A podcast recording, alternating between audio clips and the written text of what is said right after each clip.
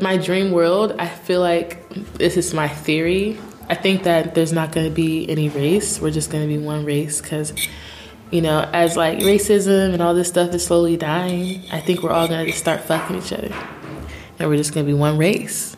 And we're going to be learning about African Americans and like, we're going to be learning about Asians and just all types of people because we're going to be having sex with each other because none of this like weird dividing is going on. And that's my theory too. Like I feel like like Martin Luther King, he had a dream, but it became reality. And I think that my theory is real. It's not even a dream, it's just gonna happen. my name's Sudan Archives, and you're listening to the SPEX Podcast.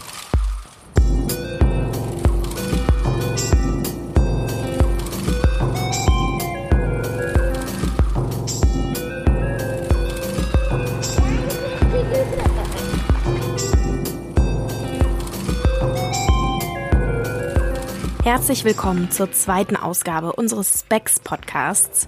Euch erwartet hier heute ein Gespräch mit Pop-Theoretiker Simon Reynolds, meinem Kollegen Julian Dörr und mir, Jesse Hughes und im Anschluss eine neue Kolumne von Musikerin und Rapperin Ebru Düsgün, besser bekannt als Ebo.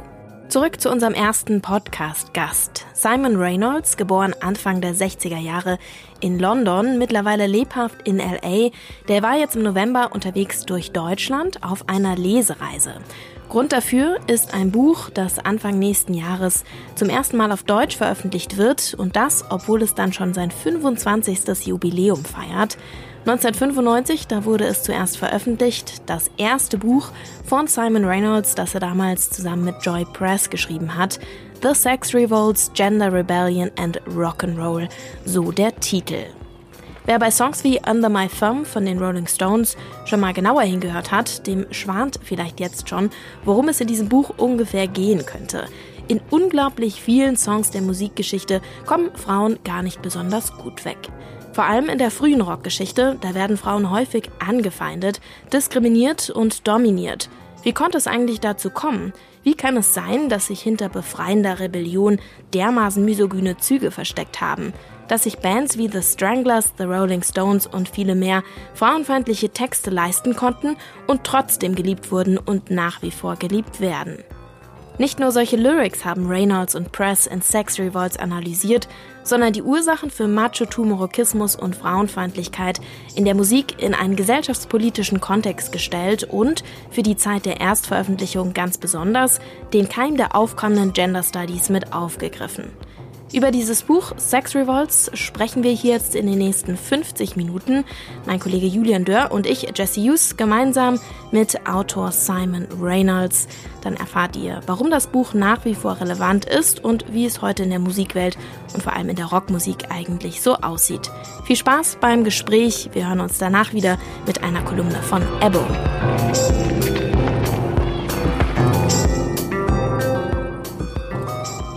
What was the initial reason to write the book?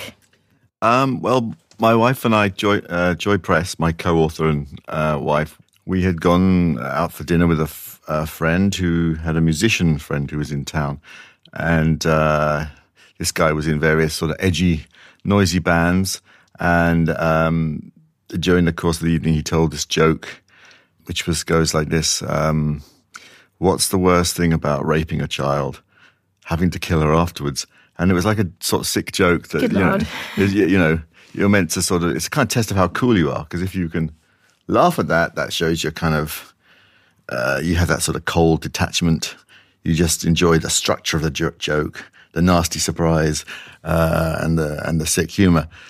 But, you know, if you think about it, you know, it's a pretty horrible topic for humor. And uh, we didn't laugh, uh, and he probably thought we were sort of hum- hum- humorless, left wing, progressive people or something like that. And uh, but we were going home afterwards, uh, thinking about at that time there were a lot of bands who had songs about killing women, like it was sort of like a almost a standard topic of certain kind of alternative rock of the late eighties and early nineties and we wondered why this was such a you know and some of these were bands that that uh, I, I particularly liked just because of the intensity and the visceral uh, excitement of the noise. This group, Big Black. I'd been a big fan of Nick Cave and the Birthday Party and the Bad Seeds, and had a lot of songs about murdering women. And um, we were just like, why is this a topic? Why is this a theme? What is it saying? And then we started talking very animatedly for several hours about all these different manifestations of misogyny in rock. And then we thought, well, this could be a book. And that was the initial idea was actually going to be all, only about sort of misogyny and masculinity, like, you know, hyper masculine uh, fantasies. But then we sort of start thinking more and more, well, men aren't always saying bad stuff about women. They have mystical, idealized views of women as well that in, in the, uh, that are better, but they're in their own way confining, and they are, you know, a, a sort of a confining role or of confining fantasy that may not be of any value to actual real women in the world. And then we thought, well, and then then women have their own uh, representation of themselves, their own uh, forms of rebellion, their own their own fantasies of of uh, becoming, you know, escaping whatever society has laid out for them. And so he thought, well, let's do it as this three part three part book. You know, the masculine, misogynist, rebel thing, and these dreamy psychedelic boys with their uh, fantasies of being a child again, and then women, uh, which is like a whole series of different strategies and images and personas and things like that. So it, you know, it was a big topic, uh, and we didn't, you know, it doesn't. Cut, it, it's a sort of a history of rock through the the lens of gender, but it doesn't cover the whole history of rock. There's a lot that we don't look at. We looked at the things that seem to be most rich in terms of what you could say, you know, and what you could analyze, you know, and what lent itself to writing excitingly about this topic. And it's, it, you know, it's not the only story in rock. There's the story of youth, there's dancing, there's the electric guitar, there's all these other things that rock is about. But this is one way you can look at rock and you trace how it's evolved over time. Yeah. Was the guy a musician? The guy telling the joke? Yeah, yeah, he, he was, yeah. I won't identify him, but he was in quite a well known, notorious band at that time. It was a, there was a kind of um, culture around then of, um, it wasn't just bands. There were like sort of fanzines, you know, that were sold alongside rock fanzines, but they were fans like a fanzine of murder, like, you know, the most horrible murders of all time or the most, you know, the serial killers who kill 50 people or something. Mm-hmm. Um, and, and an interest in all kinds of shocking, horrible things, extremes of human psychology. And there were also publishers who published, um, books of this sort of strange, grotesque, weird stuff. Yeah. And often there was this sort of feeling of, of like a sort of kind of admiration for these guys for being so single minded and mm-hmm. pursuing their desires, you know. Rebellious, yeah, one could say. Yeah. Mm-hmm. And and like, you know, just sort of like not being a normal person, but just following their own path, you know.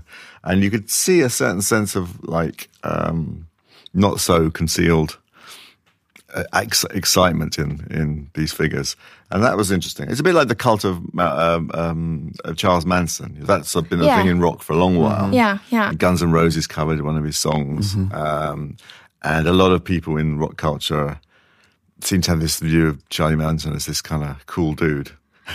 but he was a you know a racist, uh, paranoid, uh, very manipulative nasty person. Yeah. But, but, there's some sort of weird connection of Manson and rock culture. Yeah. I was wondering because at the time that you brought out the book in 1995, you'd probably started writing it a couple of years earlier. It was like the era of the riot girl movement mm. as well at the same time. Yeah. So this issue was kind of cooking up again. Was that a reason as well why you thought this was would be a, a good uh, timing for the book to come out? It's that that was definitely part of the feeling that there was this um, upsurge of interesting, very fierce female expression, and um, I think I did a I did a piece um, on um, uh, the sort of concept was like angry angry women in rock because there was Hole, there was Babes in Toyland, there was a few other groups at that time who were kind of like the female grunge people and even had an interesting relationship to some extent with the the, the bands who were all about songs about killing women because often they like you know were in, influenced by them or liked that sound, but they were writing it from the other side about kind of abject or disturbing things, but from a female perspective. And um, so that was interesting. And then it was just there was PJ Harvey had come along. Liz Phair came out with this album that was like meant to be an answer record to the Rolling Stones, you know, called Exile in Guyville. And then in a completely different way, you had someone like Bjork. Um, so there was a lot of interesting, unusual, forceful female expression. And then Riot Girl obviously was, you know, very overtly feminist and bringing up all these issues. And so that was definitely like the the back one of the backdrops to the whole thing. We had also been really big fans of a slightly earlier phase of of groups like this band, the Throwing Muses, that had very interesting lyrics from a female perspective, and um, a band called Hugo Largo. And so they, from the late eighties onwards, there had been sort of even at the same time as all these strange, noisy groups with songs about killing women, there had been all these other sort of uh, interesting characters coming along in, in rock, talking about female experience in a sort of very visceral, interesting, highly charged way. Do you do you remember what the initial reception was when your book came out in in '95?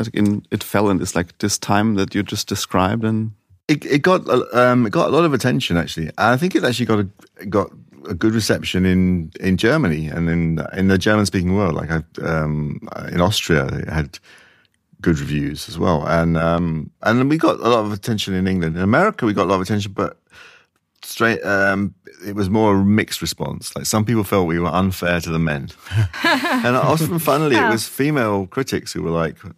You know, they're too hard on the Rolling Stones or they're too hard on all these male groups. Mm. But um, yeah, I think the thing was that it, there had been academic work on this area, not as much as you'd think, but there had been some academic work. But there really wasn't a book. All the books before were always like women in rock books. So it's like, you know, books, uh, uh, female artists, very sort of positive. Uh, here's a great female artist. Here's another one. Here's another one. Yeah. And this was a book that what was original about it was it treated men as a gender. You know, it said like, well, you know, maleness is not just the norm, that the, univer- the supposedly universal backdrop to everything, and then you have the women. Maleness is a gender as well, and uh, that was so new, right? I mean, yeah. gender studies were kind of just yeah. coming up uh, nowadays. Like, it, I guess we're from different generations. Mm. For me, this is a, a, very like common concept. Yeah, uh, but then in the nineties, gender studies were only rising. Mm, I was wondering why you didn't think about writing like a second part of the book. Mm. Um, oh, what? you mean for about the last 25 years? Yeah. Mm-hmm.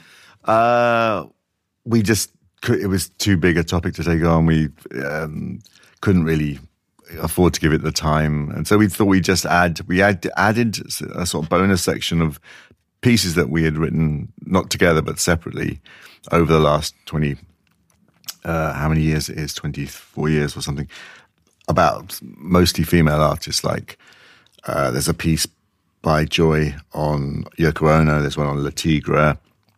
I think there's one where I'm talking about a whole group of different women who do electronic music, um, like Maria Minerva and Laurel Halo. I'm not sure actually what the final things they settle on, but I think Bjork was another one that's in there where I did this piece sort of looking over the whole of Bjork's career. And so it doesn't, you know, it, there's nothing, unfortunately, there's nothing about, say, Nicki Minaj in there or something like that. But um, there is a sort of sense of some of the things we write about carrying on into the nearer the present day. A lot of, quite a lot of the people who've come along in the last 20 years sort of fit into categories that we devise in the book. And, and you would, you could say that, uh, there, there's a template there that you could understand some recent artists in. But there are also others that are kind of completely original and would need to be newly thought about. But you know, I think we thought we'd leave that job to someone younger people, maybe. Yeah, but uh, it's interesting because you moved away from rock as the genre, right? Mm.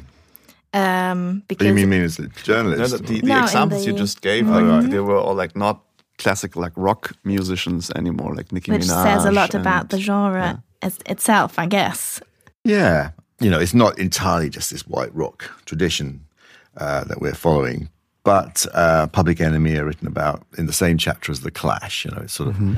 But yeah, you know, I mean, I think one of the things about rock is I feel like rock, almost rock as a as a concept, or the idea of the rock star has become the property of hip hop in the last five or six years, and it's become very explicit with you know Rae Sremmurd doing Black Beatles, you know, uh, and Post Malone doing Rockstar, and, and Future calling himself Future Hendrix. There's this sort of that sort of rebellion and, and, and that idea of the rock star is excessive and uh, can do anything he, he wants. It's usually still a he.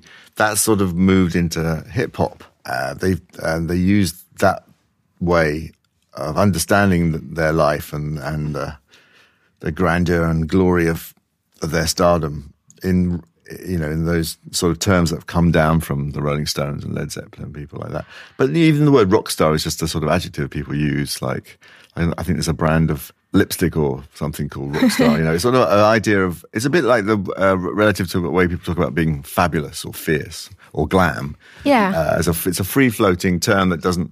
Um, now, rock star is just like I'm like living my life and totally Yeah. free and On the other flashy, hand, yeah. I, I find it quite old fashioned, the word, yeah, yeah.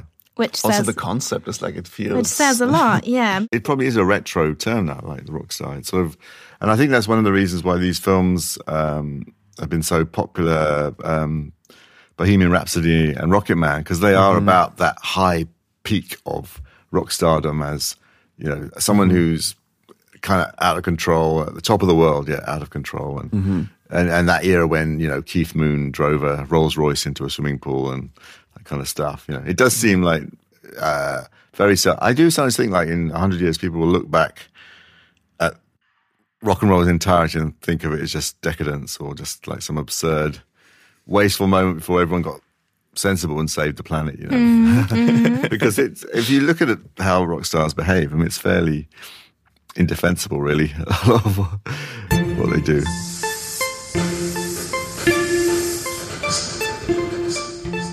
Maybe to uh, maybe we should like wind back a little bit to um, get more into defining what rock star used to be like or where rockism comes from. Um, in your book, you start with a chapter on momism, for example, which I hadn't heard about. Can you say a little bit about that? Yeah, that's something um, I remember reading about it years ago when I first started reading the music press. The writer that I really uh, followed was this uh, writer called Julie Burchill, who was like, she was like considered the most opinionated, uh, judgmental, te- kind of almost terrifying figure because she was so uh, stark in her opinions and so sort of uh, yeah like very funny but like you could destroy people. I think she described david bowie as like a, a piece of old meat now you know, like, like she'd been a fan of him but now he was now in 1978 he was like completely useless and to be thrown away and so she was really famous as the sort of the punkiest of the punk writers uh, and she did she and her partner tony parsons they did a piece about Dylan, just destroying Dylan, just saying he's irrelevant, he's useless, he was always shit. Called something like take this. It was called something like take this god and and bury him. And then he did a follow up piece about James Dean, saying something like uh, take your god and stuff him or something like that. And it was like, um, and that's the piece I read about James Dean, and and he was like this iconic figure. A lot of people had this profound perform- formative effect on them. You know, rock and roll happens and James Dean happened at the same time. And even though he only made two or three films, and the main one is Rebel Without a Cause, a lot of people's, you know, even the way they walked or smoked a cigarette or whatever is modeled kind of on James Dean and the way they did their hair and everything. It was like an icon of rebellion. And in this piece, Julie Burchill and Tony Parsons refer to momism as this thing. And I never forgot it. And then um, when we started working on the book, I started researching into it, and it was a it was a sort of popular theory explaining what was wrong with society in the late forties and early fifties.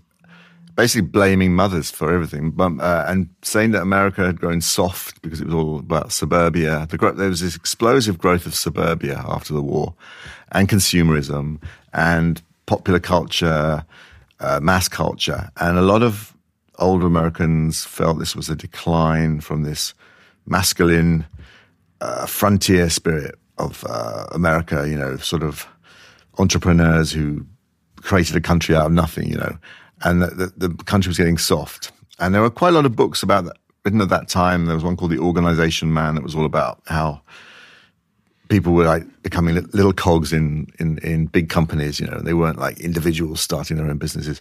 But this particular book, um, by this guy, Philip Wylie, called Generation of Vipers, coined this term momism. And it's full of this virulent hatred of mothers. And mothers are blamed somehow for this thing, you know, suburbia and consumerism and conformism. But they're, you know, they're supposed to be the architects of it. But of course, they're, you know, as much the victims or more the victims of it because, mm-hmm. you know, uh, often they're leading these isolated lives at home, being homemakers and and feel you know frustrated or whatever, and have no yeah. uh, fulfillment in that life. And so, but it, but women are women, and particularly mothers, were blamed for it, and also they're blamed for for for um, being too powerful as well. And so in in the film Rebel Without a Cause, there's this whole thing like the problems that James Dean has is that his dad is this emasculated figure, the mother is too dominant, um, and he, he's lacking a strong male role model. And it's a recurrent theme. And actually, around the time that we did the book, there was this guy called Robert Bly who started the men's movement. Mm. And, and a lot of his stuff was about the same idea. Men need to get tougher again. They've got soft. It's the same kind of things you see in the film Fight Club. Um, you know, what causes the, the men in the Fight Club to start their Fight Club is they feel like they're spending all the time shopping and the generation raised by women, right? Yeah, that's, and they're, they're using grooming products and worrying about their hair, and you know, and we have it now at the current moment with this guy Jordan Peterson and all this talk, you know, all all right talk about men need, you know, men are in crisis and and they don't know who they are or what they're for anymore, and mm-hmm. and things have got to change, go back to a original structure. it, it, feels like it, this is this is.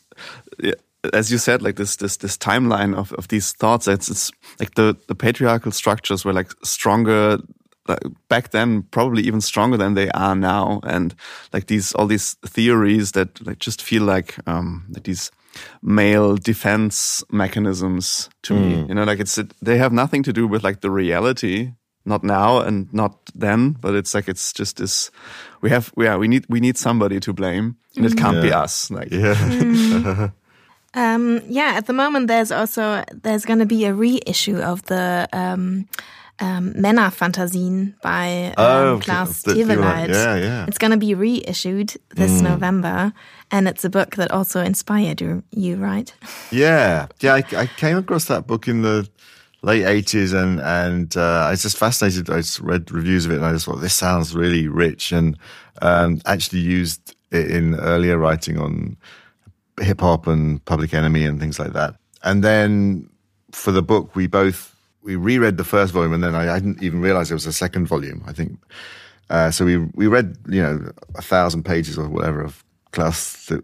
How do you pronounce his name? Theweleit. with a hard T, right? I always say Theolite, but it's Theolite, yeah. obviously. Um, so, uh, and it's it's odd. Uh, I mean, it's it's absolutely fascinating stuff. Um, and then what I suppose is interesting and disturbing is that the same tropes that he writes about about swamping and floods and morasses are exactly the same imagery that Trump uses. That all you know, all these anti-immigrant, uh, hard border territorial kind of politicians use the, uh, the imagery of foreigners as bringing disease and, and being vermin. It's, it's the same fascist imaginary, you know. So that, that's what I, felt there was a, a, sort of psychological mechanism in there that was oddly applicable to quite a few rock groups. Which is which is crazy when you think that Theweleit wrote a book which described um, how fascism the fri- came to be around. Like, yeah, yeah, yeah. After the First World War, right? was, yeah. Uh, yeah, that's what you're writing about. And often they were, you know, in the imagery of the, you know, he he uses the diaries and the correspondence and the fiction of these of these military paramilitary groups who went around suppressing the communists um, in the immediate post-war years.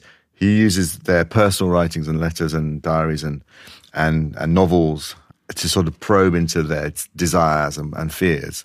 And often their fears are, you know, it's not just communists they fear. It's it's communist women are like the the most terrifying figures, Most you know. evil. So they associate socialism with women in some way, and uh, um, but also there are racial fears. There are all kinds of fears composed into these phantasmic figures that are the things they're fighting against and sort of building these barriers against. Basically, just like the nanny state of the alt right, right? Like this is Exactly. also the concept of like this the, the state that has like too much involvement and is like taking away freedom and liberties. Yeah. Yeah. Uh, the, the the connection you draw in the in the new German um, preface to your book, and you wrote that um, like the misogyny of the rock rebels then, um, and that you draw the connection to the to the new in in air quotes the new rebels of the of the alt right or like the different um, new right far far right movements in Europe. That's a really interesting interesting thought. Well, I was influenced, uh, in a funny way, I was influenced by this book, Kill All Normies by Angela Nagle, which she drew some influence from the sex revolts, but in turn, um, reading her book made me see, oh yeah, there are these, it's like a, almost like a punk reflex, this sort of reflex to be outrageous, to be hard and cold and, and reject things and put things down. That sort of mechanism has drifted from the left to the right, and it's become, Mm-hmm. you know, and um, so a bit like that sick joke, you know, the sick joke uh, that the the guy told us that inspired us to start thinking about this topic and led to the book. It's that sort of, you know, defending the right to have this kind of humor that's otherizing or very negative or hostile. You know, that's one of the things that, that these people are very keen to preserve as, as their right to have be offensive. You know, uh, and be outrageous. And so that's one of the things we do look at in the book is where does this impulse to outrage come from? And it's not, and it's something that I, you know, sort of in particular understand because I remember when I was into punk and me and my brothers were into punk, that's the side of punk that we really liked. We were all like, I was like 15, my brothers were 13. You know, we liked this sort of nasty side of punk. We wasn't all just about DIY and wholesome, constructive stuff and, and rock against racism. We actually liked all the most shocking and awful things about the Sex Pistols or whatever. And so, um, so there is something about outrage that, you know, it sort of gives you this burst of energy or is sort of weirdly exhilarating. But it then, be, you know, I think it does ultimately, it's ultimately something to, to grow out of, I think. And, and uh, it comes from fairly nasty places in the psyche. And, and that's become very easy to see now that it's sort of a tool of, of the right wing.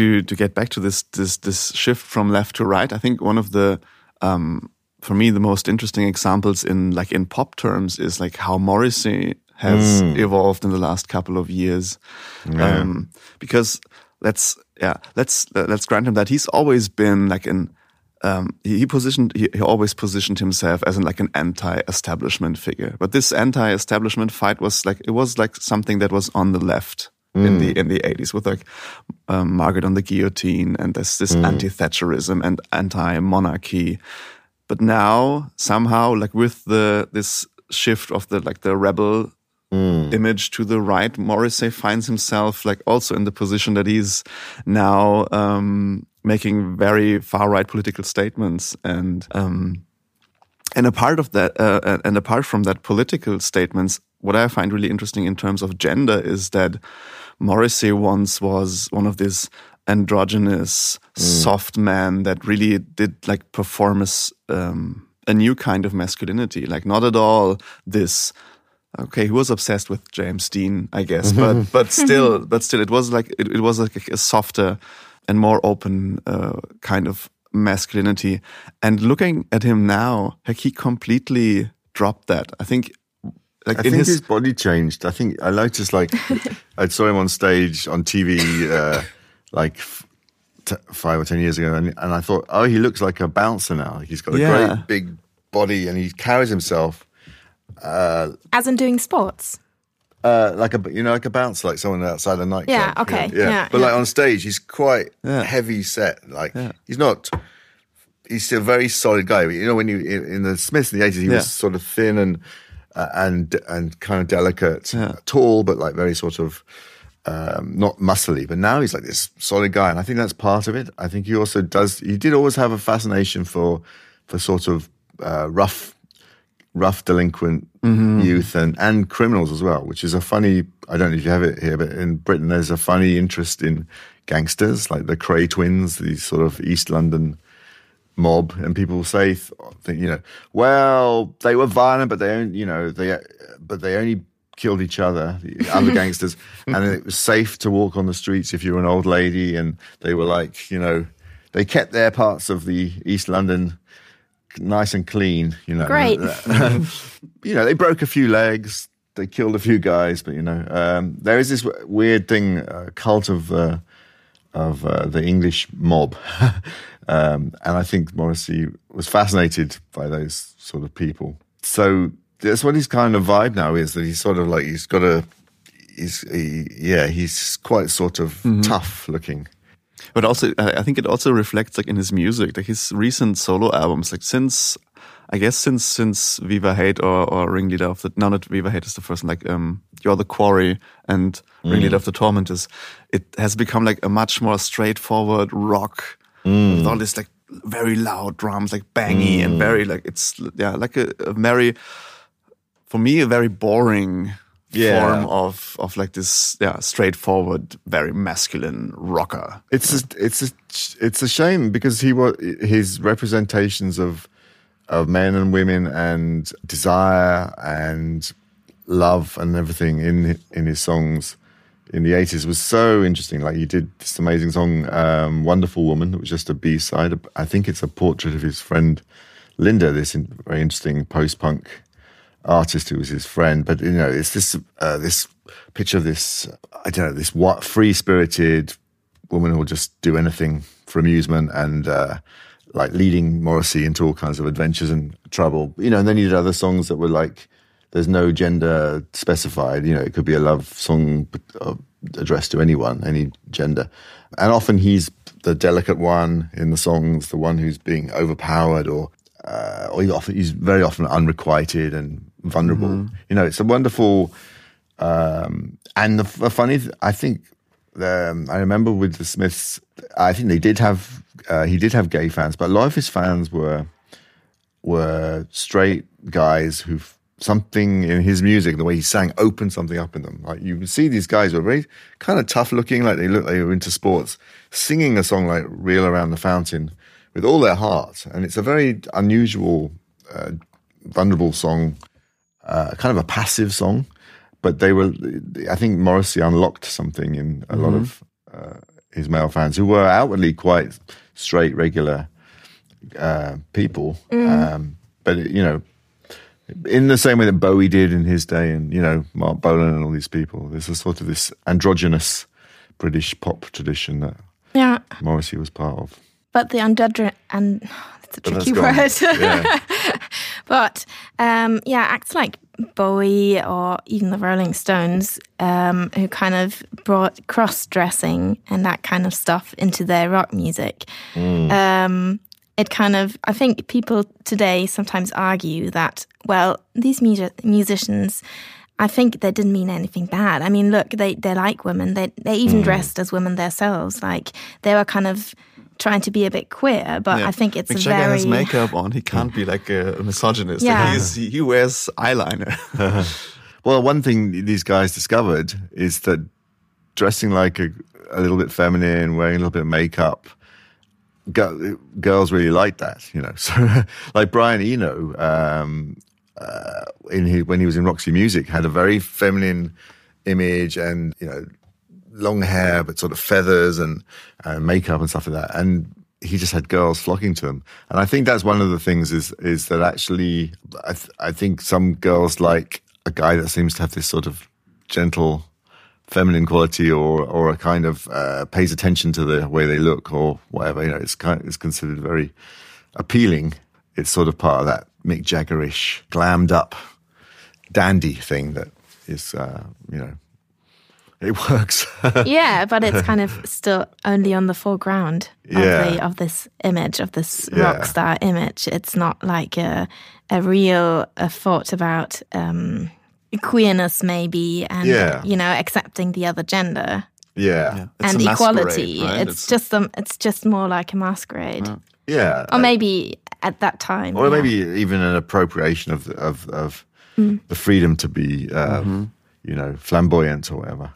Well, what's what's interesting when, we're talking about is I'm um, I'm thinking that all these um, like they they these conceptions like they build on very stereotypical ideas of what it means to be like a man or a hmm. woman. You know, that- hmm. that's also interesting. And they, then they flip them around. Yeah. Yeah, but they're still keeping. yeah, the- it's it's the still it's still it's it's still like very stereotypical It's to not binary. yeah it's it's it's it's very binary that is for sure and it's still like to equal like pretty means like female and not Yeah. caring about yourself means male that is Yeah. very stereotypical yeah. and even if you flip it around it's still like it's still within those terms. yeah it's still a stereotype and very binary Well, I suppose what's interesting about recent years is just how there've been so many new f- fractions of gender and and a lot of stuff that's just trying to be undefined and like blurring Mm-hmm. everything up.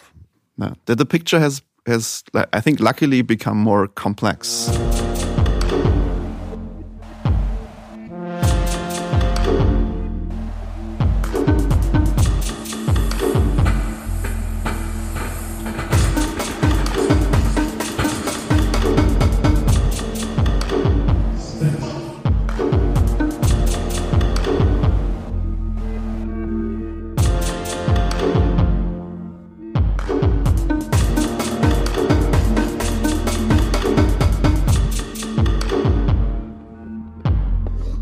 There's this book, you probably saw it or read it as well, by um, Brienne Jones and Eli Davies. They published a book um, called, um, what's the name again? I got it written down somewhere.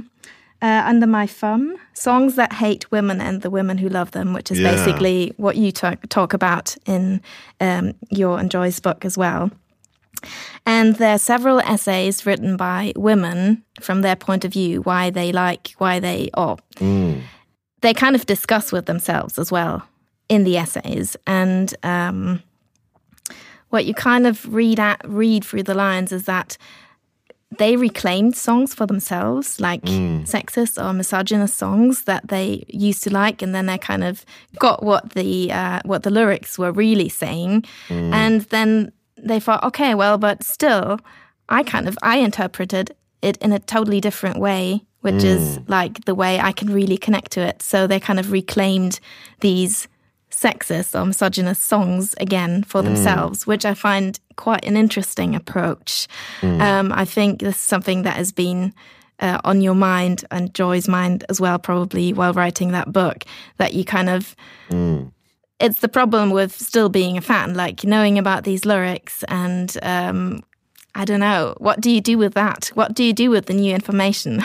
Well, it, it's become it's become a a big topic, hasn't it? Um, and it's not just because of say the co- content in songs that you don't like uh, or disapprove of.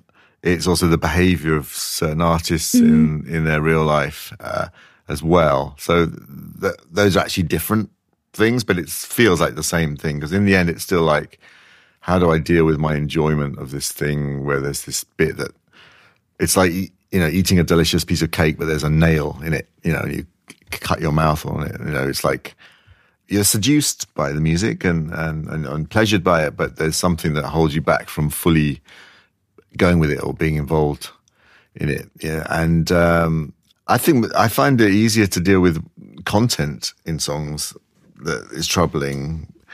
It's the when people have done awful things in real life that is like the thing where it's actually very hard. Like with Michael Jackson, uh, that some of my favorite music of all time, and and I haven't listened to it since all the revelations came out. Um, but I wonder how I'm going to feel the next time I hear because it's it's still music you might hear by accident, you know, in a shop or somewhere on the radio, and, and the song comes on, you want to like go with it, and then you think, oh, but this guy then went on to do that, and you you can invent sort of weird rules like you know say, well, probably, probably around the time of Off the Wall, he hadn't done any of this stuff yet. So maybe Off the Mm. I Wall is still listen to okay. Thriller, I'm not sure Mm. because that was he had already started to do weird cosmetic surgery and was very eccentric. Definitely by the time of the Bad album, bad things are happening. It's Mm-hmm. like, but but really, if someone does bad things, and it sort of should affect everything. You know, everything connected with them is somehow contaminated. You know, but I don't know. But then again, another part of me thinks that it's unreasonable to expect artists to be model human beings or have correct opinions, especially. Yeah, I think that's not the point, really. Yeah. Actually, I think it's not the point, I, and I think this is this is one of the main problems of our times that kind of goes through politics a lot as well. Uh, cancel culture, like people who think um, you can't say anything anymore. Artists need to be like angels, which is which is really not the point. It's about like looking at the structures behind that mm. behavior, which is mm. not like blaming only certain mm. people. I was- I think it's not so difficult. I think it's it's about not being like sexist or being like an asshole. and being And being also aware- maybe like being aware of our times and like the structures of society and, and that you, your your own like position and role Yeah. like as for example as a white cis man like uh, of my privileges and my my part in these structures and my part in the patriarchal system even though i d- i you try not to. yeah even though even though i i i want to fight the patriarchy and i want it to be gone like i still profit from it Yeah. so yeah one thing um because you're i think you're a big fan of nick cave right Um, I was. Uh, I, haven't, I haven't listened to his albums for a long while, but I did really like him in the eighties. Uh, yeah that's i i really like nick cave too but recently i've like i've started reading reading um i don't know if you do you follow his blog the red hand files what he I don't, but I've seen these written these very nice letters to fans about Yeah. stuff, and he does seem to. He seems to sort of. I mean, obviously, he's been through like the worst thing that can happen Mm-hmm. to someone in a way is the loss of your child, but he seems to just matured into this very kind, fatherly figure towards his fans, and Yeah. it's very sweet. I think. it is on one hand but like a, a lot of this a lot of the stuff that he writes i personally find very yeah just that yeah i, I think I, I find just stupid Really? yeah for example like just uh, just wanted to to ask you what you think about that this um there's one fan and he's uh, he asked the question what are your thoughts on uh, on the current state of modern rock music. This is the question like that nick cave gets and um and he answers um not so long ago the big idea in the world was freedom of expression. And he, go, he goes on like it looks like the new big idea is moralism. Will rock music survive this one? We shall see. And then he goes on like he he, he stays in this whole religious image with like, like mm. moral and pious people and yeah mm. taking away like the dirt and grime of of, of rock. And he mm. says um, transgression is fundamental to the artistic imagination because the imagination deals with the forbidden. Go to your record collection and mind erase those who have led questionable lives and see how much of it remains. It is the artist who steps beyond the accepted social boundaries who will bring back ideas that shed new light on what it means to be alive It's a fairly archaic idea, or, Yeah. or, or just old-fashioned idea of, of the artist as this sort of. And uh, it also sounds like an excuse to me of not like wanting to really reflect upon your own uh, behavior and your own thoughts. Like it's it's it's like the it's like it feels like the easy way out. Also, It's a romantic idea of the artist as as a criminal, and which and then the flip side of that is the criminal as the artist, which I think is where this idea of the fascination for serial killers and how weirdly creative they are in the ways they, you know, kill people and and and create strange mystical patterns in killing particular kinds of people. Whatever. There's this sort of weird, you know, that's and that's a very romantic idea and uh, Dostoevsky, etc., etc. Uh, you know, people who won't do what society expects them to do, um, and bring back, yeah, as Nick Cave was saying, bring back this sort of secret knowledge. But you know, the most, I mean, we, one of the interesting things is is the way this sort of discourse of rebellion and and being sort of ana- anarchic has drifted into finance and Silicon Valley, and you know, and the, the idea of the capitalist entrepreneur as a disruptor, as someone who doesn't give a fuck, who doesn't, uh, who doesn't, uh, you know, who is not held back by uh, society. You know, it's it's sort of it's a particular idea of what freedom is. Um, and it's a, it's an it's immature. I think it's like immature in the life of an individual, but also in the life of a species, maybe you know. And I think in in uh, actually one of my one of my ideas uh, I've toyed with writing is the idea of a, a book about uh, set in, in a, a, few centuries from now when meat eating is forbidden, and the only figures who are remembered from the 20th century are Linda McCartney because of her vegetarian sausages, which everyone says are the best vegetarian sausages in the world. Uh, no, Paul McCartney's forgotten, but Linda McCartney is like there are statues of her, and Morrissey is actually forgiven uh, for all ah, this stuff yeah. because of him being such a prominent animal rights activist. And meat is murder is is you know like the world anthem. But the uh, the sort of rebels of in this future society are the secret meat eaters who have like. Uh, underground meat eating raves, you know. mm. so, but I mean, I think you know, I think a lot of what we think of as normal will be um, will be seen as like this immature phase of humanity, and that's why I do sometimes wonder if the whole rock and roll era will be like what you know, did what did they think? You know, what were they? What on earth are they doing? And and I think sort of you know being responsible and and um, caring about stuff uh, was uh, you know, and the sort of this idea of of excess and and transgression that Nick Cave is talking about.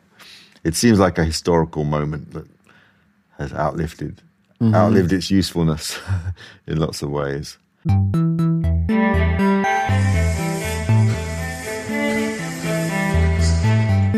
in the afterword you wrote in 1995, uh, you, you, wrote, having exhausted the psychosexual dynamic of male rebellion, rock culture is confronting the possibility that the only new frontier is the spe specifically female experience that has hitherto been left out of the script. We've yet to see a radical feminization of rock form in itself. Mm. What you say, this has come true. I think no, I think there's been a lot of very interesting female uh, since then. Really, female musicians and experimental electronic female artists, uh, particularly. But you know, someone like Bjork is her career.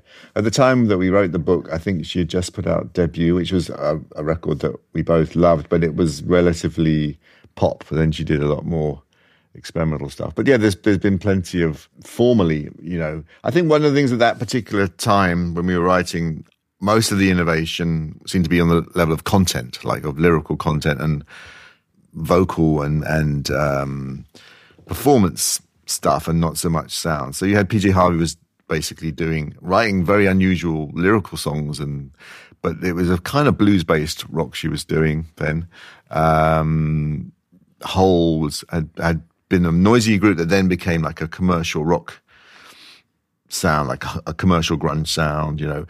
So this, the modes that were being used were relatively traditional. It was more the, the lyrical content that was interesting. But I think it's sort of changed for the better now. And there's a lot of, you know, there's loads of, uh, I, I, mean, Mica, um, Micachu and the Shapes, you know, and and the stuff that Mica Levi does as soundtracks. You know, there's just, there's just loads of mm female experimental music stuff that's sort of on the edge of pop and experimental mm. stuff. And, but looking but, at rock, yeah, actually, but, but like also, rock as the genre that we right. started talking about in the first yeah. place, like I think they're. I think the best rock musicians nowadays are females. Yeah. Oh, I see what you mean. Yeah. Right. When I when I look at the at the past decade, like the 2010 to to today, like, mm. and I, I, I look at the music, I, the guitar, like let's say the guitar centered music that I listen to, that is mm. just basically rock music, uh, I realized that like almost all the guitar driven music I listened to was by non non male artists. Like oh, right. Yeah. By who? Who? I oh have I have I have made a, a made a, made a long list of, of like um like at the beginning of the century was like the Vivian Girls and let's say Waxahatchee, Soccer Mommy, Angel Olsen, Snail Mail, Vagabon, Savages, mm. Cherry Glazerr, Phoebe Bridgers, Lucy Dacus, Torres, Sneaks Mitski, St. Vincent, uh, not to forget, Jay Som Girlpool, Chastity Belt. I think there's this.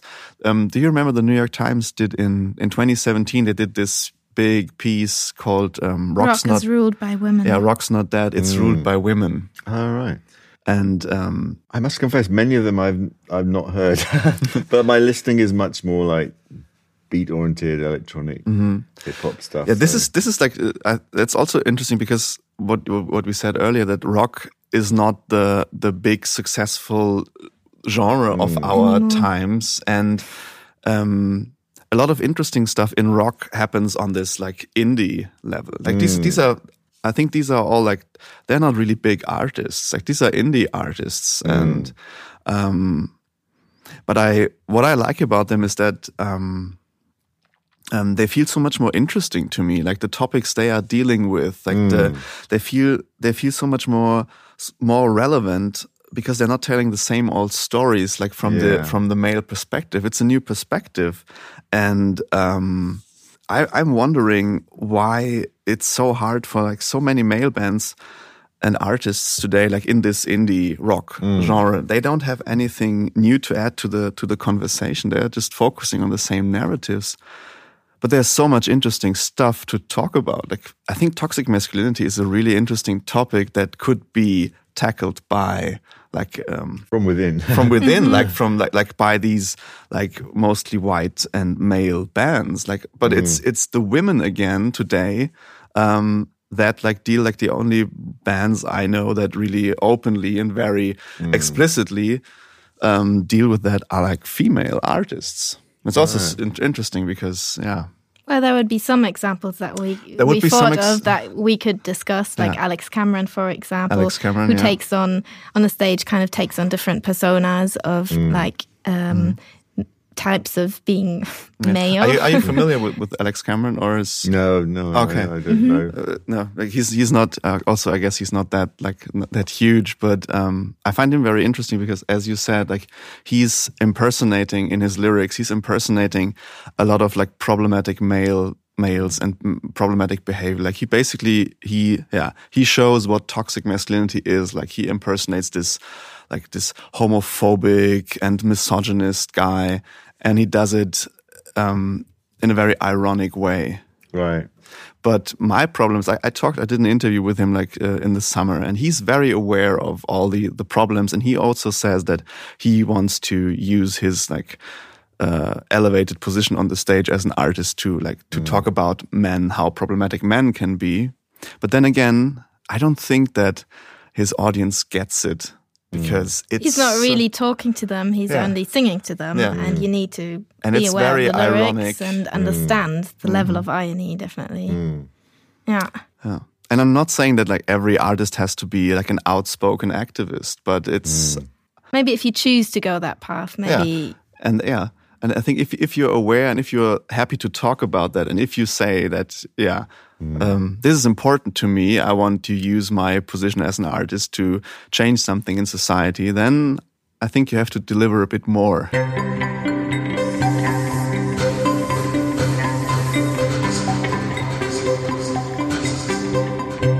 Was there was there a reason why you wanted to publish the book again in German?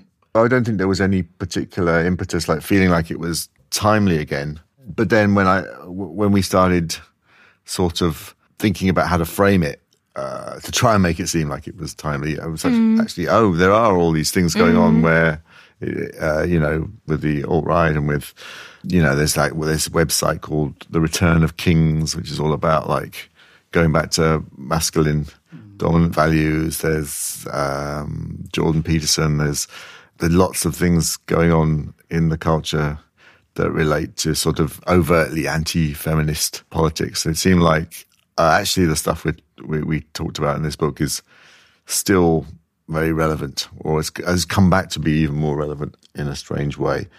Although, um, yeah, I don't, I don't know. if There's as many manifestations of it actually within music itself. I don't know. Do you feel there's like a lot of? I, I mean, I heard there was some kind of. I mean, there are various sort of fascist forms of music out there on on on the internet, but Yeah, there's a there's a there's a lot of um, German rap that is openly like uh, supporting like Nazi ideas. is there really? That's a that's a new thing. How does that work? How do you have a black, very black musical form that is repurposed? Yeah, that is that is Oh, it is that working perfectly. That is working yeah. perfectly. Like, like, the German rap is like the the most successful genre in Germany for for years now, and yeah, yeah, it's super weird. This this paradox. It is like it's an Combining the most popular with your own ideas, I guess, um, even though it seems uh, widersprüchlich. yeah, but it's yeah, and that's super. And it's like it uh, there's it finds a lot of listeners. Like, and it's it's it's it's scary. It's it's really scary because it's yeah, it's really it's uh, uh, how how do you call like the identitäre Bewegung in you know, this this this movement like in in in, in German speaking Young right-winged movement Yeah. that is kind of um, like from from a first perspective. They don't look like they Nazis. don't look like They look like They Nazis. They can, Yeah. you know, um, also the way they uh, their images and the way they talk and they Mm. kind of hide like Ah, right. um, but yeah. they're they're they've completely become really popular extremist. yeah, also and, in Austria. Oh, shit. Um, yeah. and like a lot of these so they like rappers hip have hop. yeah they have con- yeah, Yeah, because they sure. like they, they do a lot of things that are like cool in air quotes and like and that's part of their image and like there's a strong connection like to these uh, these rap artists and like yeah and also to uh, I think we have to mention it to like terrorists because I think the uh, who was in contact the ch- the the, the Christchurch uh, terrorist was in contact with the guy from the Identitäre Bewegung they Oh, were really? writing they were they were writing uh, messages Texting. yeah texting they were texting Sure. so it's they're really dangerous. This is a bad ending. no, no, yeah. But we had such a nice, nice vibe going on earlier. Now it's really bad. Uh, ah, yeah. But we don't have to end on that. No, we don't have to end on this. cut it and edit it. Yeah, yeah, yeah, yeah, yeah.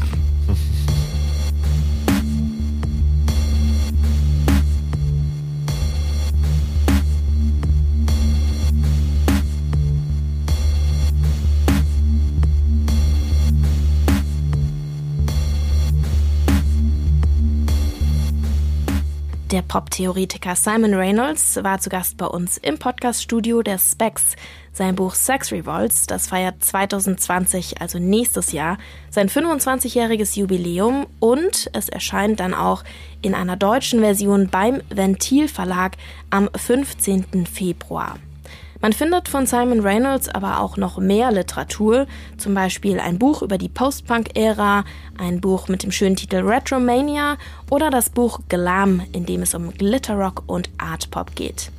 Hier im Podcast geht's jetzt weiter mit einer neuen Kolumne, Planet Kanak, eine Kolumnenreihe von Musikerin und Rapperin Ebo.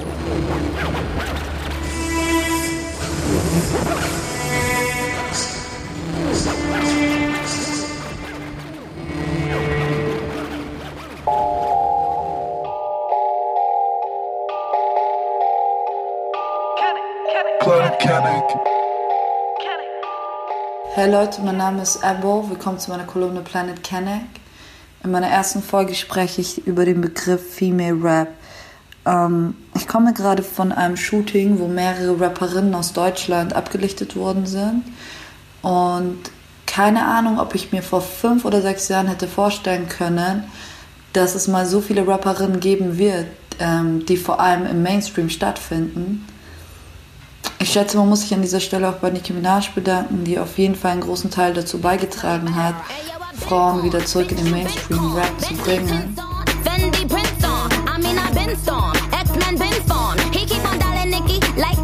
Was ich auch großartig finde, ist, dass wir alle in verschiedenen Sparten des Raps auch stattfinden. Es gibt den sehr kommerziellen Rap, ähm, bis hin zum Underground, Conscious Rap und trotzdem wird alles gerne über einen Kamm geschert und in eine Sparte gepackt und die ist Female Rap. Nicht nur, dass diese Unterteilung super binär gedacht ist, sie sagt im Grunde auch aus, dass Frauen im Rap nicht auf demselben Level sind wie Männer. Ähm, dass all die Typen im Rap nicht zu vergleichen wären mit allen anderen, die die gleiche Musik machen. Es stellt auf jeden Fall äh, die männlichen Kollegen auf ein ganz anderes ja, Podest. Und ähm, ich frage mich auch, woran wird überhaupt gemessen, was bessere Rap ist. Manche RapperInnen haben einfach krassere Techniken, setzen sich damit mehr auseinander und andere haben wiederum gewagtere Flows und spielen mit ihrem Style. Ähm, und ich frage mich auch, wer das bestimmt. Wer bestimmt darüber, was der bessere Rap ist? Sind es Klickzahlen auf Spotify? Ist es YouTube? Ähm, oder ist es am Ende des Tages an Musikjournalistinnen, die das festmachen. Ich meine, Rapperinnen wie Shireen David, Nura oder Unique zeigen ganz klar, dass sie auf all diesen Ebenen erfolgreich sind und trotzdem äh, wird selbst bei ihnen eine Unterteilung gemacht. Sei es das, für was sie kritisiert werden, also im Vergleich zu ihren männlichen Kollegen für Erscheinungsbild, für die absurdesten Dinge, für die männliche Kollegen niemals zur Rechenschaft gezogen werden würden. Sei es Interviewfragen etc. etc. Und gerade deswegen finde ich es sehr, sehr ähm, schwach oder auch schlichtweg falsch, eine Unterteilung zu machen zwischen Male und Female Rap.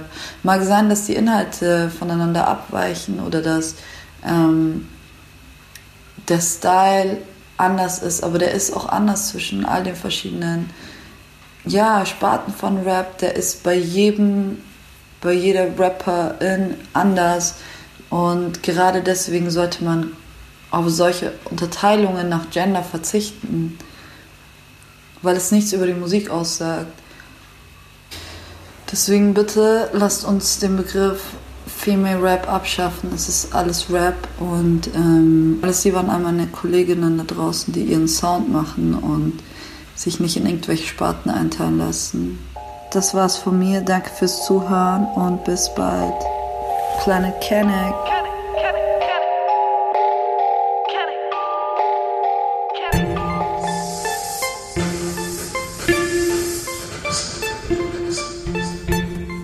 Abschluss dieses Podcasts hier noch ein Veranstaltungstipp für euch. Blumfeld, Tokotronic, die Sterne, die goldenen Zitronen, alle haben sich, wenn auch unterschiedlich, Anfang der 90er Jahre an einer westdeutschen Bürgerlichkeit abgearbeitet und den Diskurs um deutsche Popmusik stark mitgeprägt. Nach dem Mauerfall gab es für die Ostberlinerin und Musikerin Mascha Kreller da wenig Anknüpfungspunkte. Ihre politische Realität war einfach eine ganz andere als die der westdeutschen Bands. Im Popdiskurs allerdings blieb die ostdeutsche Erfahrung unsichtbar. Nicht verwunderlich, dass Mascha Kreller bis vor kurzem ausschließlich auf Englisch gesungen hat. Dann entdeckte sie Texte von Heiner Müller und auch Werke des Ostberliner Schriftstellers, Dramatikers und Regisseurs Thomas Brasch. Texte, mit denen sich Kreller identifizieren konnte, die ihr nicht mehr aus dem Kopf gingen und die sie schließlich in einem Experiment zwischen Popmusik und Literatur auf die Bühne bringen wird. Die musikalische Performance Woanders feiert am 4. Dezember im Hebbel am Ufer in Berlin Premiere. Wen das interessiert, der liest auf specs.de noch mehr. Da findet ihr derzeit ein aktuelles Interview von Specs-Redakteurin Anna Fastabend mit der Musikerin Mascha Kreller, die übrigens im März schon eine EP mit ersten deutschen Lyrics beim Label Staatsakt veröffentlicht hat. Live zu erleben, wie gesagt, am 4.12. bis zum 7.12. in Berlin im Hau. Mit Kreller dann auf der Bühne Andreas Spechtel, Tarwater, Dirk von Lotzo und auch Marion Brasch.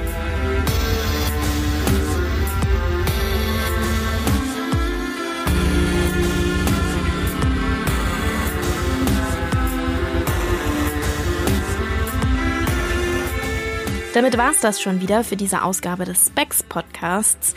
Wenn ihr Feedback habt, dann freuen wir uns darüber. Dann lasst uns daran teilhaben.